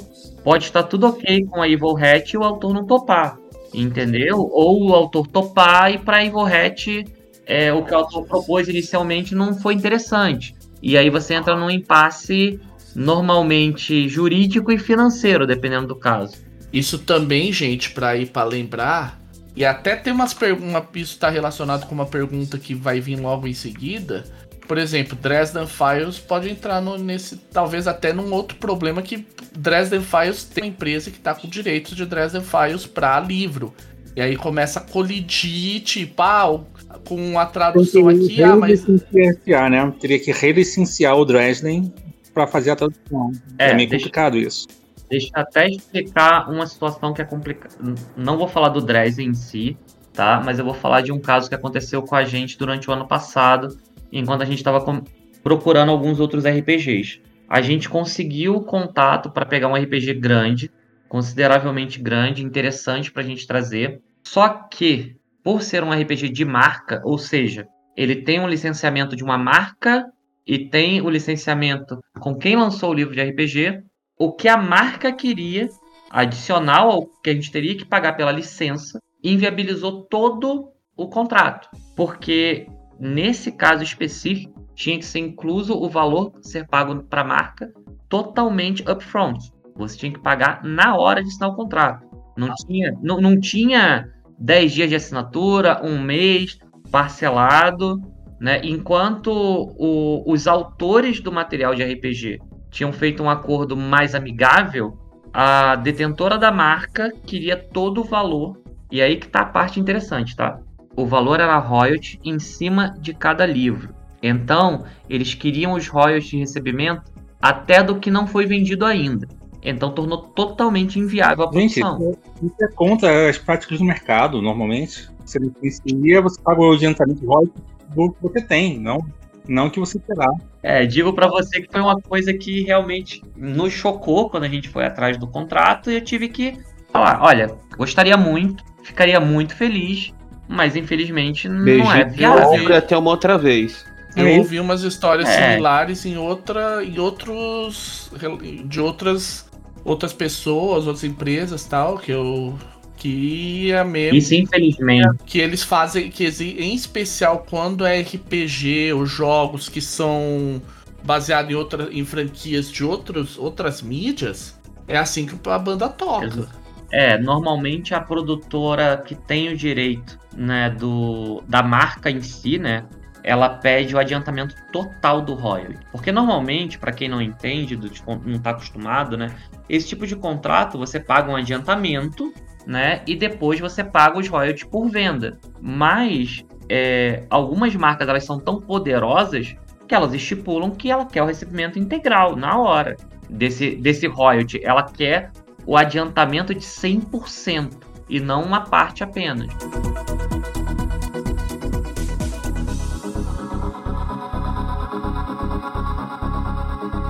Rimura, essa pergunta pode ser parecida com a que a gente já fez sobre a questão do interesse de trazer coisas. Mas é que assim, é que é uma coisa até legal, porque saiu muita coisa nesses. Vai, a gente pode contar que o Fate está desde 2012, desses 10 anos. E no princípio saíram alguns jogos que se tornaram eram muito populares no início, aí meio que caíram, assim, meio que no. Não diria no esquecimento, mas meio que estagnaram tal. E que meio uhum. que foram para fora do radar do Fate em geral. Então, coisas como, por exemplo, Bulldog, Atomic Robo. É, aí eu vou colocar um queridinho meu aí, eu vou jogar um pouco um verde, né? Vai que. Kaiju Incorporated. Aí, tipo, aí vocês estão mais visando assim o material mais novo? Vocês estão visando. O que, que você pode dizer assim? Eu sei que a, da, lá atrás você disse que estão interessados em trazer tudo que seja possível tal. Mas você já. O que, que você poderia dizer assim que é o que vocês estão focando no curto, no curto e médio prazo? Então, a gente está focando na indie em coisas que já conversam com o público que a indie tem, tá? uhum. tá? Em geral. Né? Então, se vocês derem uma olhada no nosso, no nosso portfólio na área de quadrinhos e o que a gente anunciou de RPG, dá para ter uma noçãozinha de que direção a gente está uhum. indo. Né? A, gente, a gente não está olhando um tanto para trás por alguns problemas até de quais foram as regras utilizadas quando alguns livros saíram. Se são compatíveis totalmente, se já mudou, né? A gente até foi atrás de um livro um pouquinho antigo e a própria licenciadora falou com a gente, olha, não é compatível com o Fate atual. Tem certeza que interessa? É um investimento que é interessante? E isso vai depender muito, sendo bem sincero, de a gente testar a água com a comunidade. Né? A gente vai trazer o Uprising agora e vai trazer o Fate. A resposta da comunidade a essas licenças e a que a gente vai anunciar semana que vem, tudo correndo bem, é que vai dizer pra gente como, como é o nosso próximo passo. Né? A gente depende muito de uma resposta positiva da comunidade para continuar trazendo os conteúdos que conversem com mais pessoas.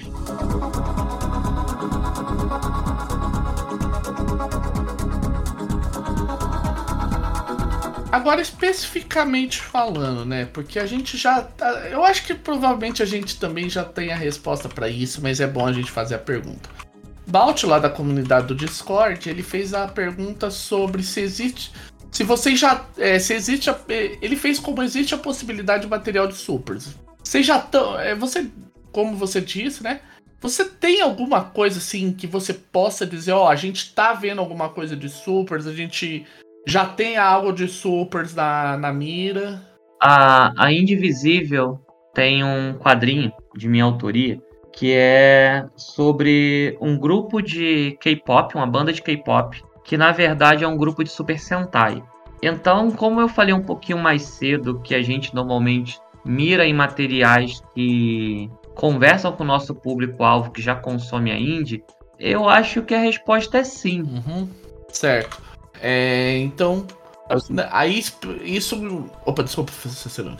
Bom, sobre o Worlds of Adventure e Zines com materiais extras já foram falados, a resposta é sim para ambos, que no, na medida do possível, é claro. É, ninguém aqui, a gente sabe que ninguém aqui é. A gente sabe que é indivisível, não é a Madre Teresa de Calcutá. Infelizmente, ainda vivemos num sistema é, é aquela história, até a revolução estourar, não tem como a gente fazer muita coisa. E ainda mais, vamos lembrar que o número de, de mundos de aventura que foi lançado é considerável, gente. 45 é a informação oficial. A gente pode desconsiderar aí dois, dois mundos de aventura, porque eles viraram jogos plenos, né? O Venture City e o. Um tá pra virar, né? Que é o Masters of. O, o Mestre de Undar vai ter um jogo completo. E fora o Secrets of the Cats, que é um mundo de aventura que teve dois suplementos. É. Que é vendido avulso no, nos Estados Unidos. Sim, sim. Então, ou seja, é... são. Então podemos resumir a 43 jogos diferentes, cada um com estilo diferente. Então é meio complicado trazer toda essa, essa carambada de livro, né, gente? E desses 43, desses 45, apenas 4 estão em SRD. É. Então, a gente compreende. Já, o Rimura já deu a posição de que vai trazer o, o de acordo com a linha editorial da Indivisível. Eu acho que a gente pode pular para a pergunta espinhosa.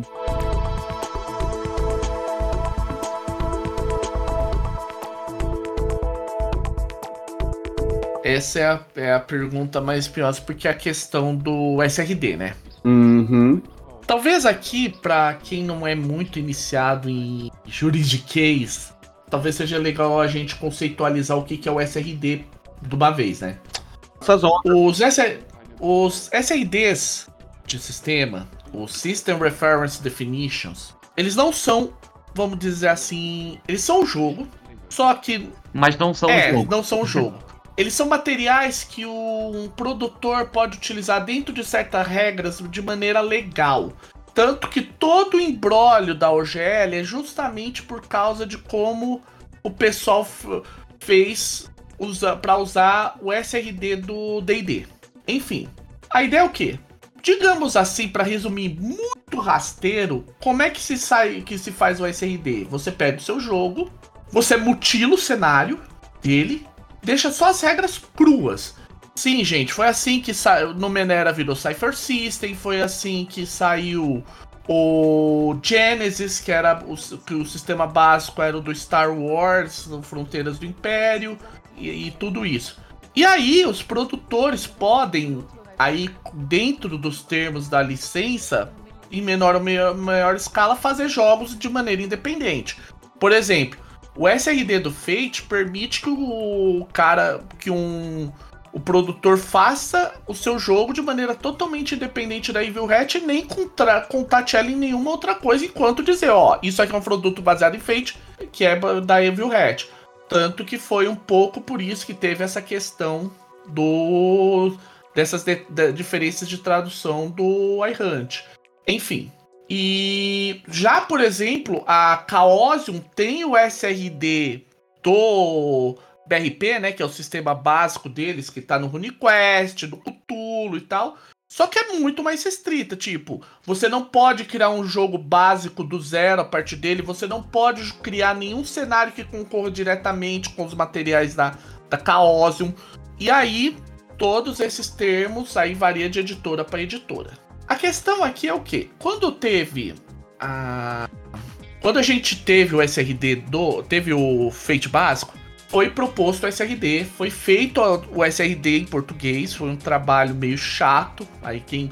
Vou dar aqui os bastidores. Basicamente o que aconteceu foi: a gente recebeu uma autorização do Fábio Silva, fizemos o mesmo processo, pegamos, extraímos, fizemos o que foi autorizado, tirar do livro. Basicamente foi tudo, porque ele autorizou utilizar o- as parcelas de exemplos do Caroneiros de Asteroide, não foi necessário fazer um terceiro pseudo cenário para dar os exemplos. E a gente e foi montado. Mas foi assim, não foi uma coisa muito oficial, por assim dizer. E aí é que vem a pergunta, Rimura. Vocês pretendem, dentro da Indivisível, manter uma, um uma versão do SRD do Fate em português? Tipo, como a gente tem lá no fatesrd.com. É ponto .com, né? hitlab.io. Feito Não, não tô, não tô falando da, da versão que a gente fez em português, da Fate versão em inglês. fate-srd.com. Isso. Que é baseado nos materiais que estão em faterpg.com. Sim. Porque, como a gente disse, lá no faterpg.com você encontra os documentos da RCRD. O pessoal do fatersrd.com pegou esses documentos e deixou ele um pouco mais visualmente palatável. Rimu- Aí a questão é, Rimura, você tem a intenção, tipo, terminou, vai, fizemos tudo, passou financiamento e tal.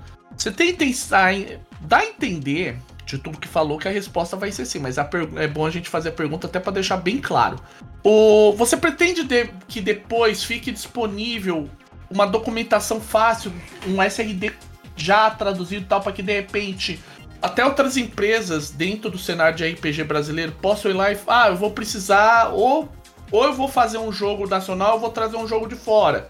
Eu posso utilizar esse, esse SRD para deixar tudo direitinho, tudo mais compatível. Qual é? O que, que você pode adiantar? Sim. A nossa ideia é essa mesmo, tá? A nossa ideia é até entrar. Eu já tinha falado com vocês anteriormente que a nossa ideia é criar tanto um glossário, tá? Para que quem já conhece o SRD atual não, não gere confusão na comunidade as mudanças que forem ter de termos, né? Inicialmente vai ter, né, gente? Vamos ser sinceros. Mas o ideal é que todo mundo consiga ter acesso à nova versão. né? Porque o SRD é justamente isso. O Fate ele é baseado não simplesmente numa OGL, mas também em Creative Commons. Então, como é que eu posso querer que a comunidade produza o material sem eu fornecer para ela, de uma maneira tranquila, que ela esteja legalmente amparada, material para conseguir operar? Né? Porque uma outra coisa que é importante, tá? Como eu falei aqui, a, a Indy vai atrás de outras licenças e a Indy tem o direito do Fate. Só que o Fate são três livros básicos. Né? Isso não dá exclusividade à Indy de tudo que for publicado de Fate no mundo inteiro. Então, se alguém quiser, por exemplo, trazer algum livro que a gente não percebeu que era legal trazer, seria legal que a pessoa tivesse acesso ao SRD. Né? Assim como Cerone falou no comecinho, né, um pequeno atrito que a gente teve ali quando a gente estava fazendo a tradução do iHunt e a localização, justamente para evitar esse tipo de coisa, a gente ter uma conversa com a comunidade e ter uma conversa com qualquer produtor, seja alguém que vá trazer uma outra editora, que traga algum conteúdo de Fate que a gente não conseguiu, seja quem está produzindo, consiga ter esse acesso. Né? Eu conversei com, com você, Fábio, antes até de fazer o anúncio sobre a tradução. Eu conversei com, com o Fábio Silva também antes. Eu acho que a gente manter a cordialidade e a disponibilidade de ferramentas para a comunidade é o que vai fazer com que ela cresça ainda mais, sabe? Porque é até o que a gente está vendo lá fora com essa polêmica toda da OGL, que basicamente o que gerou uma insegurança tão grande na, na galera que é o, foi que eu fiz. E um tiro saiu pela culatra, sabe? O que eles tentaram fazer foi cercear uma coisa que eles já tinham liberado. Então, eu acho que isso não faz nem sentido. Se eu quero, por exemplo, que daqui a algum an a um ano você me traga um cenário novo, que você teve uma ideia para criar e desenvolver um cenário interessante, sabe? Baseado em fate, seja condensado, básico ou acelerado, cara, eu não posso cercear você em acesso à ferramenta. Eu tenho que facilitar que para você entenda o sistema, você tenha acesso a isso e consiga desenvolver. Né? Eu sou muito adepto da política da Olivia Hill, né? que é vamos liberar o acesso de conteúdo, né? porque a gente conversou um pouquinho no começo sobre pirataria. A pirataria acontece quando a pessoa não tem recurso ou ela não vê valor no que ela está consumindo ali né? E eu acredito que normalmente é mais por falta de recurso. Então, se a gente dá o recurso para a pessoa, a pessoa não vai recorrer à pirataria. Ela vai consumir o material, sabe? E se ela tiver como ter recursos futuramente, ela pode vir a consumir o material físico. Tem um exemplo até no, é, lá fora, quando o próprio Lawrence Lessig, né, que é o fundador da Creative Commons, ele, o primeiro livro que ele, que ele escreveu sobre isso, Free Culture, ele liberou em Creative Commons, tanto que aí outra tradução de fã minha, né, foi o livro, foi essa, a versão brasileira para isso, a primeira versão brasileira para isso, fui eu que fiz a tradução. Novamente naquele esquema que eu fiz lá no Field, tipo, escrevi pro eu traduzir porque eu achava que era interessante e liberei pra, pra galera. E eu, eu vou dizer que eu já vi nota de mestrado baseada nessa minha tradução e eu olhei assim, eu falei, Jesus. Eu não sou tradutor profissional e o maluco tá utilizando uma referência minha num trabalho, num trabalho de sociologia, num doutorado de sociologia. Então, você, Fábio, você já pode pegar o ISBDN, tá? Como tradutor. Já pode ter registro. Eu acho que, que o ponto é esse, sabe? É, quando você fala que uma pessoa foi lá pegou o seu conteúdo e te fez a referência a você, você atingiu o teu objetivo, sabe? Você conseguiu entregar valor para alguém e essa pessoa conseguiu utilizar isso para gerar um novo conteúdo. E eu acho que todo o sentido do SRD, né, e da licença de Creative Commons é essa, é você permitir que as pessoas façam criações, porque mais uma vez, o cenário nacional, o cenário brasileiro, ele é de muito diferente do cenário americano. As pessoas querem consumir cenários, as pessoas querem viver aventuras. O sistema, ele, apesar de ser imprescindível, né? E quem falar que determinada coisa pode ser feita em qualquer sistema, não é verdade. Eu diria, eu diria assim, não é que é ver, não é verdade. Eu diria que você pode fazer o que você quiser. Se vai ficar bom é outros 500. É, então, Mas o que eu quero dizer é que apesar da gente saber disso, o cenário vem de um sistema. Muita gente não conhecia o Fate e foi conhecer com o iHunt, porque o cenário do iHunt vendeu o sistema, né? E eu acho que isso é muito bom. Se eu der essas ferramentas, a comunidade vai criar coisas novas. E isso vai fazer com que mais pessoas conheçam o sistema. É um ciclo vicioso, benigno, é um círculo, é, sabe? Um círculo virtuoso nesse caso. Exatamente. O... Porque, assim, é legal a gente esclarecer isso, porque a gente tem, é até... A gente bateu, assim, muito nessa tecla dessa polêmica da OGL, porque é uma coisa que foi. Eu lembro que até num debate que eu tive no Facebook eu falei, gente, eu se fosse qualquer desenvolvedor da OSR agora, a última coisa que eu iria fazer, se eu fosse criar um jogo novo agora, eu não partiria das mecânicas do DD. Eu iria correr atrás, vai. Eu vou dizer, mas eu vou dizer também que já fizeram. Holy Master, que foi o Against the Dark Master. Fighting Fantasy, que é o. Teve o Troika. O. O Warhammer, que teve o Zweihander eu não iria em mecânica, eu não iria para nenhum sistema. Se eu fosse criar um jogo OSR agora, eu não faria ele baseado em nenhuma versão de D&D.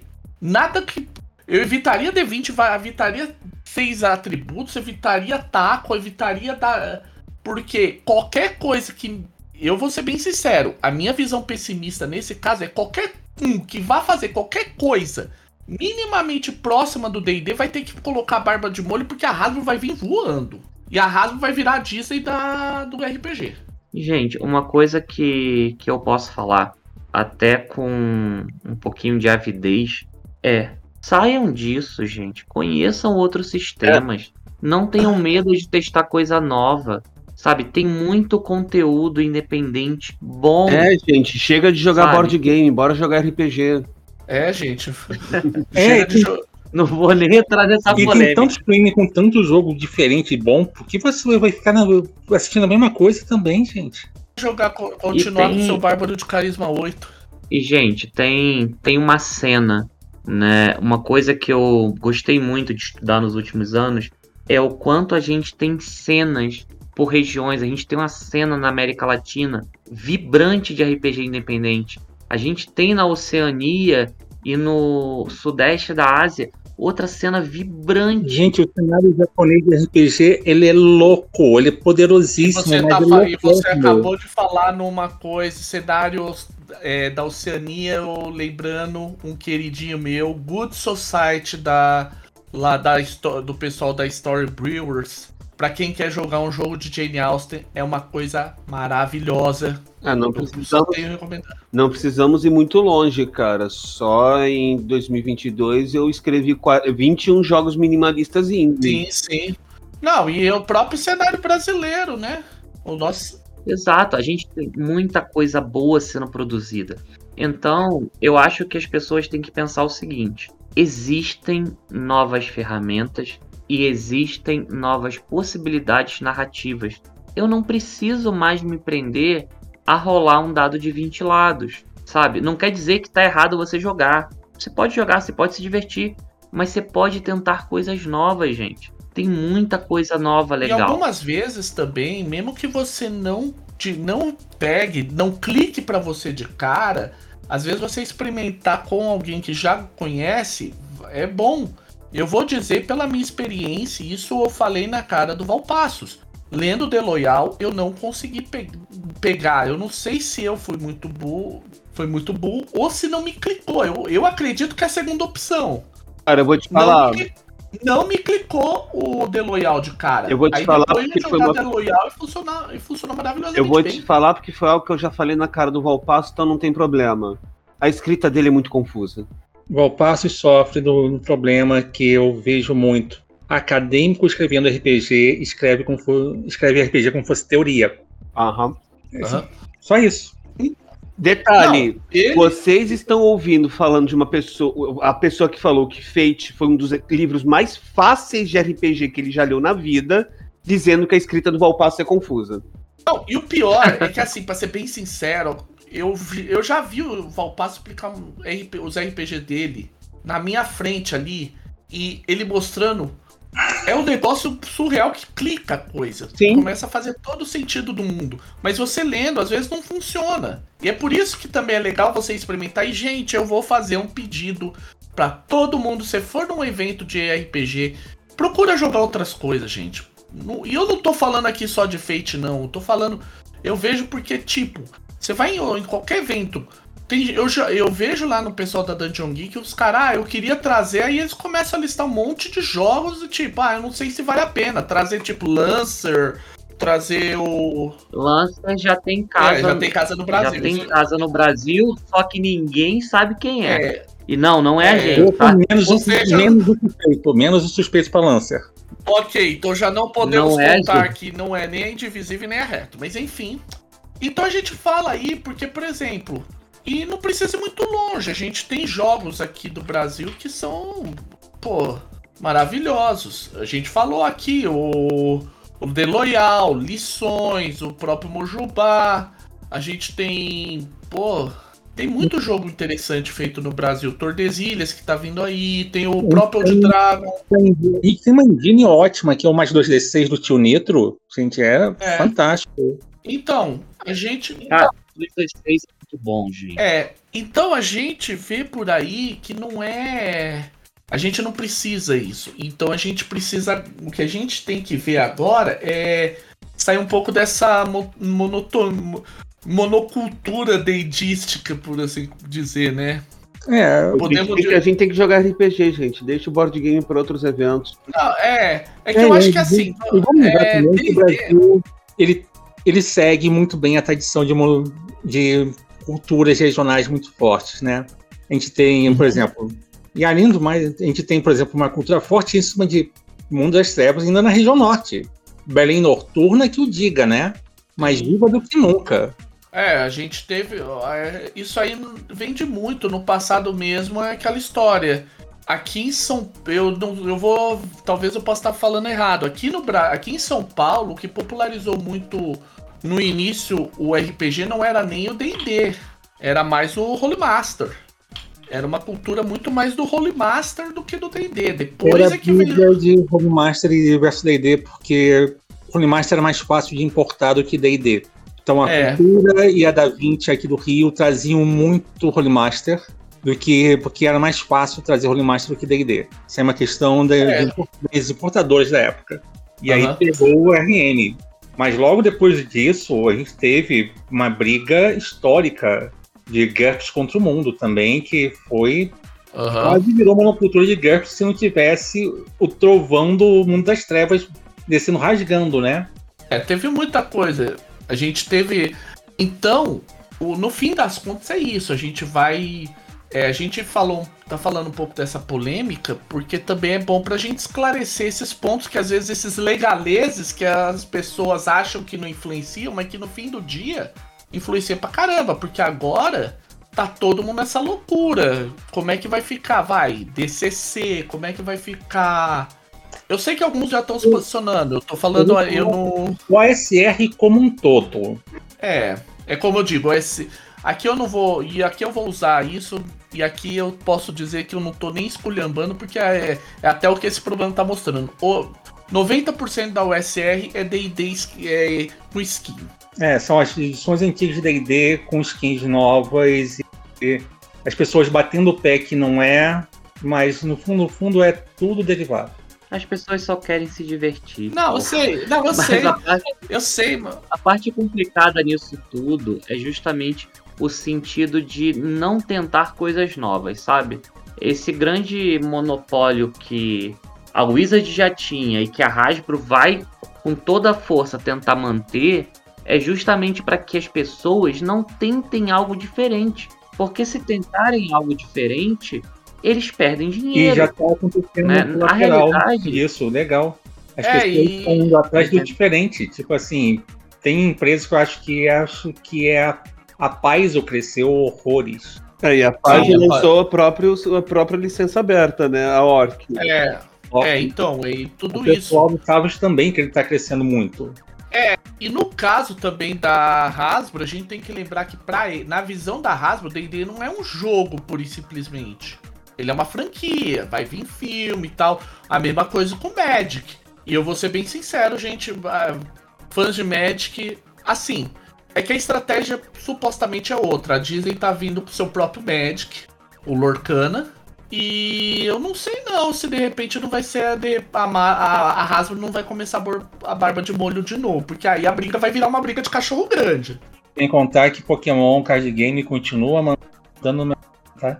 É só que Pokémon Card Game é na casa deles, aí é outros 500. Não, não, não. Pokémon Card Game é Pokémon Card Game, não é mais faz tempo. Não, não tá mais na Hasbro? Faz ah, tá. tempo, tipo. Ah, então. A Nintendo, a Nintendo pegou direito de volta. Ah, tá. Então, ok. Então, é, fica aí no final essa conversa toda, até legal, porque a gente tem aí o Rimura que tá antenado no mercado, inclusive nessas nesses juridiquês, nessas partes de bastidor que nenhum dos, dos Fate Masters tem muito conhecimento, né? A gente acompanha as notícias, as notícias, mas não tá tão por dentro assim, porque nenhum de nós trabalhamos com jogos. Só escreve público digital mesmo, no máximo. É, o máximo que eu tenho, é, trabalho com jogo. É, eu tenho as minhas coisinhas, né? Quem sabe um dia Fair Leaves ainda vai ver as lu a luz, mas enfim.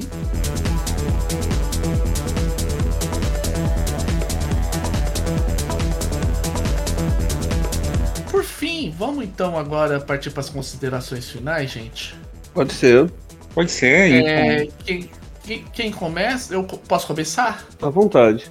Eu acho que esse papo foi legal por tudo isso que a gente já falou. Foi legal porque já esclareceu como é que vai ficar, como é que tava, como é que tá, o que, que vai acontecer. Já esclareceu até a posição do Rimura por um, provavelmente sobre um monte de coisa aí que de repente o pessoal gostaria de saber. E quem, e quem voltar no começo da, dessa gravação e juntar dois pontos aí, vai saber qual é o cenário que a gente vai anunciar. É. Enfim, aí o. Então, foi uma, um bate-papo legal, foi é bom, porque a gente tá vendo que 2023 Fate ainda tá sendo. tá ainda muito na voga. Lá, não é apenas aqui, lá, em, lá fora tem, tem uma comunidade que eu faço parte do Facebook chamada I'm Begging You to Play some, some other RPG. A ideia é tipo, é a galera que tá cansada de ver o pessoal, quero jogar DD, quero jogar DD, tipo, pelo amor de Deus, gente, joga outras coisas. Que é o pessoal, tipo, ah, o que que oferece uma pessoa que é isso e aquilo? Vira e mexe alguém, e não apenas eu tá lá falando, ó, vai em Fate, vai. E pra, não, e pra não ficar só no Fate, tem Fate, tem o. Powered by Dark, é, Forged by Dark, que é o do Blades in the Dark. Você tem sempre alguém falando de Cypher, sempre tem alguém falando de Cortex, sempre tem alguém falando de Savage World, sempre tem alguém falando até de GURPS. Sim, eles ressuscitam GURPS lá também de vez em quando. Nossa, olha só. Não, é, tem de tudo. Necromancia, única forma de magia proibida na Bíblia, só dizendo, hein? é, enfim, enfim. Mas é legal por isso. E ficou um bate-papo bem interessante. É bom ver que estamos. A gente tem uma boa. A gente tem um bom futuro aí pro Fate no Brasil. É, eu particularmente estou bem satisfeito com essa conversa, porque uma oportunidade não só pro Rimura estar tá aqui apresentando assim, mas ele reforçando a confiança que o público adquiriu com o Indivisível, porque vamos combinar? Eles escreviam quadrinhos, aí todo mundo assim, ué, vai entrar no mercado de RPG, por quê? E eles deram um show, o tratamento que eles deram ao iHunt, a forma da entrega e tudo mais. Honestamente, a Jambô deveria aprender cinco ou seis coisinhas com a Indivisível. Não, muita gente deveria aprender com a Indivisível no que eles fizeram com o iHunt. Não é e eu não vou dar nome, não vou citar nomes, mas são. Jambô, são... Galápagos, Retropunk, eu falo os nomes mesmo, eu sou polêmico. Tá, então... a retro é, é defensável, dão, tratam até bem. Ah, que não, não pode falar retro... com um pessoal aí do tipo da nova ordem, entendeu? Porque é... tá ruim.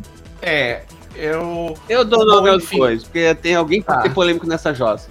Mas enfim. Okay. É, e não, o material ficou lindo e tenho certeza que Fate está em boas mãos finalmente no Brasil agora.